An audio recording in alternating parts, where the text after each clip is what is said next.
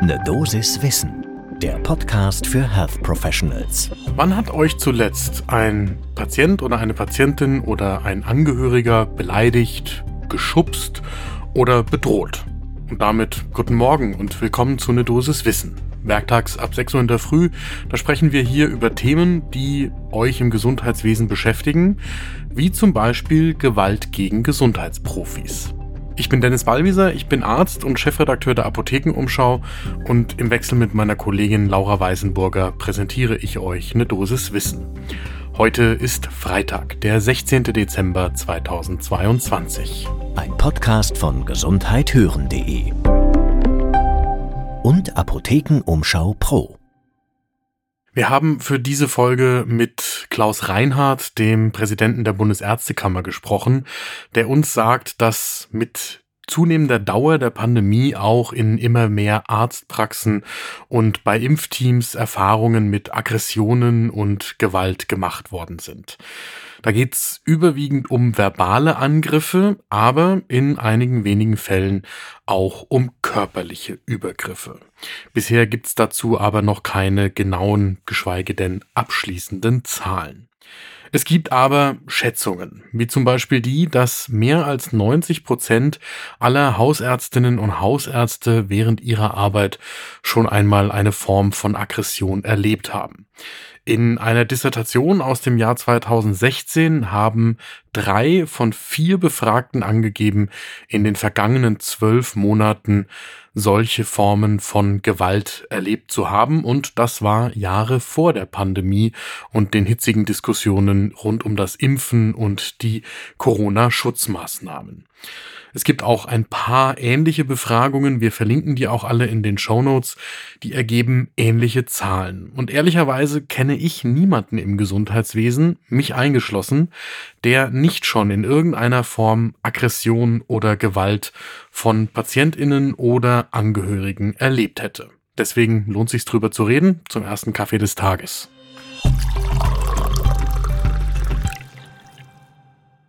In den Untersuchungen, die es gibt, ist vor allem das Personal in Notdiensten und zum Beispiel auch im Rettungsdienst von solchen Aggressionen betroffen. Außerdem Hausärztinnen und Hausärzte in der Primärversorgung eben und auch andere ambulant tätige Fachärztinnen und Fachärzte. Dann natürlich die medizinischen Fachangestellten, die ja noch vor den ärztlichen Kolleginnen und Kollegen den direkten Kontakt mit Patientinnen und Angehörigen haben. Und in aktueller Zeit, beziehungsweise bis gerade vor kurzem in manchen Bundesländern hören jetzt die Impfzentren auf zu arbeiten, aber bisher eben auch die Mitarbeitenden in Impfzentren.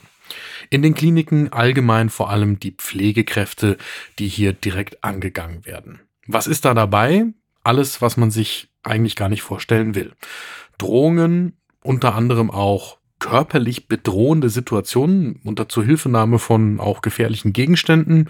Da wird geschubst, da wird beleidigt, da wird geschimpft. Im digitalen Raum gibt es Hasskommentare noch und nöcher und zum Beispiel versuchte Rufschädigungen durch falsche Bewertungen in Online-Diensten, mit denen man zum Beispiel Arztpraxen bewerten kann. Und dann wird's noch eine Stufe perfider mit Drohschreiben in die Arztpraxen beziehungsweise Stalking entweder von den Niedergelassenen selbst oder von deren Mitarbeitenden. In welchem Zusammenhang, das passiert auch durch die Bank, das kommt bei Hausbesuchen vor, im Bereitschaftsdienst, bei der Arbeit, in Pflegeheimen, in der eigenen Praxis oder eben im Impfzentrum. Und wie reagieren die Kolleginnen und Kollegen darauf? Mittlerweile gibt es Praxen, die unterhalten jedenfalls gelegentlich dann einen eigenen Sicherheitsdienst oder sie bieten ihren Mitarbeiterinnen und Mitarbeitern Fortbildungen zu Gewalt und Gewaltprävention an oder nehmen selbst daran teil. In der vergangenen Legislaturperiode ist immerhin die Gesetzeslage verschärft worden. Also es gibt mittlerweile die Androhung von schärferen Strafen bei Gewalt gegen Ärzte, wobei ich da skeptisch bin, ob jemand in der akuten Situation im Kopf hat, was da die in Aussicht gestellte Strafe für ein solches Verhalten ist. Ich glaube da ehrlich gesagt nicht dran, dass das ständige Verschärfen von Strafandrohungen dazu führt, dass die Menschen in der akuten Situation ruhiger bleiben. Die Landesärztekammer in Hessen, die hat zum Beispiel zu dem Thema einen Gewaltmeldebogen entwickelt und wir haben da mal nachgefragt, wie denn die aktuelle Situation ist.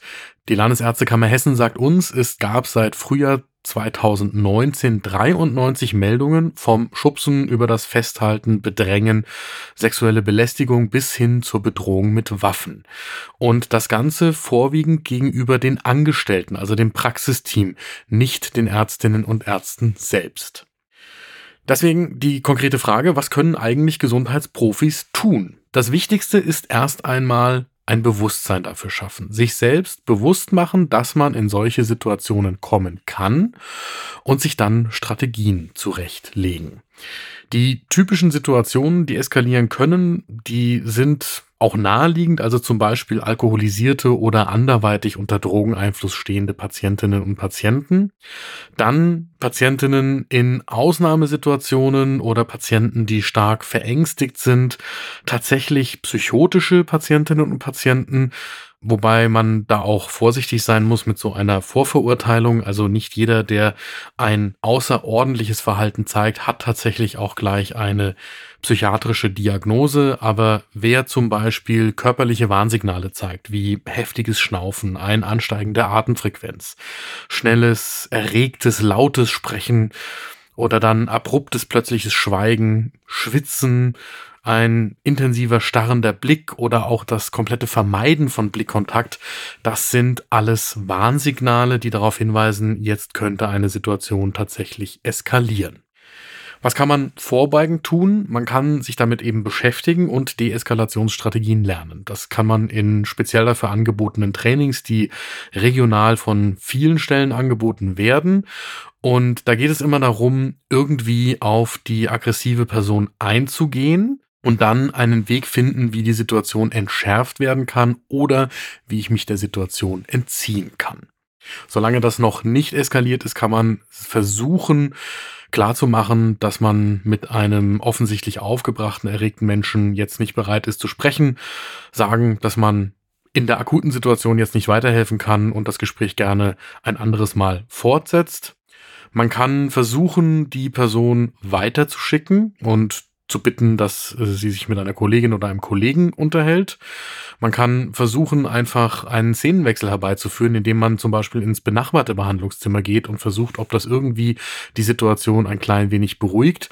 Oder man täuscht vor, dass man ans Telefon gerufen wird oder dass man der Person ein Glas Wasser anbietet und das dann holen geht, um aus der Situation herauszukommen. Im Notfall lieber fliehen, statt sich einer körperlichen Eskalation auszusetzen.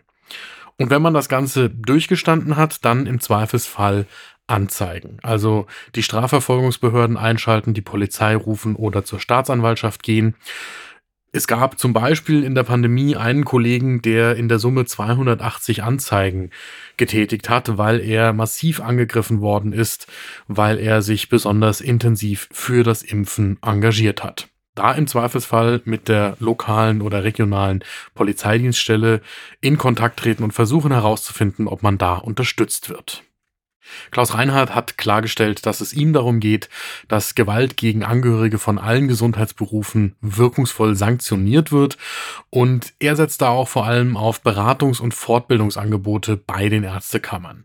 Das allein wird aber aus seiner Sicht nicht ausreichen. Es braucht breit angelegte Aufklärungskampagnen, die deutlich machen, dass Ärztinnen und Ärzte und alle Menschen, die im Gesundheitswesen arbeiten, kranken Menschen helfen wollen und die schon präventiv darauf einwirken, dass Aggressionen nicht in den Behandlungskontext gehören.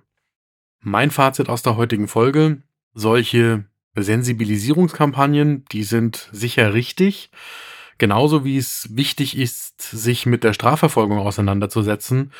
Aber das Wichtigste für euch ist, dass ihr euch damit beschäftigt und euch persönlich auf solche Situationen vorbereitet und wenn ihr euch unsicher fühlt, am besten Trainings absolviert. Alleine oder im Team, denn das kann dann wirklich helfen, in einer akuten Situation richtig zu reagieren und sich da vor allem aus der Schusslinie zu bringen. Das war eine Dosis Wissen für heute. Die nächste Folge gibt's am Montag ab 6 Uhr in der Früh, überall da, wo ihr Podcasts hört. Und wenn euch diese Folge geholfen hat, dann empfehlt uns doch gerne weiter an eine Kollegin oder einen Kollegen, die auch gerne schnell und früh am Morgen gut informiert werden. Ein Podcast von gesundheithören.de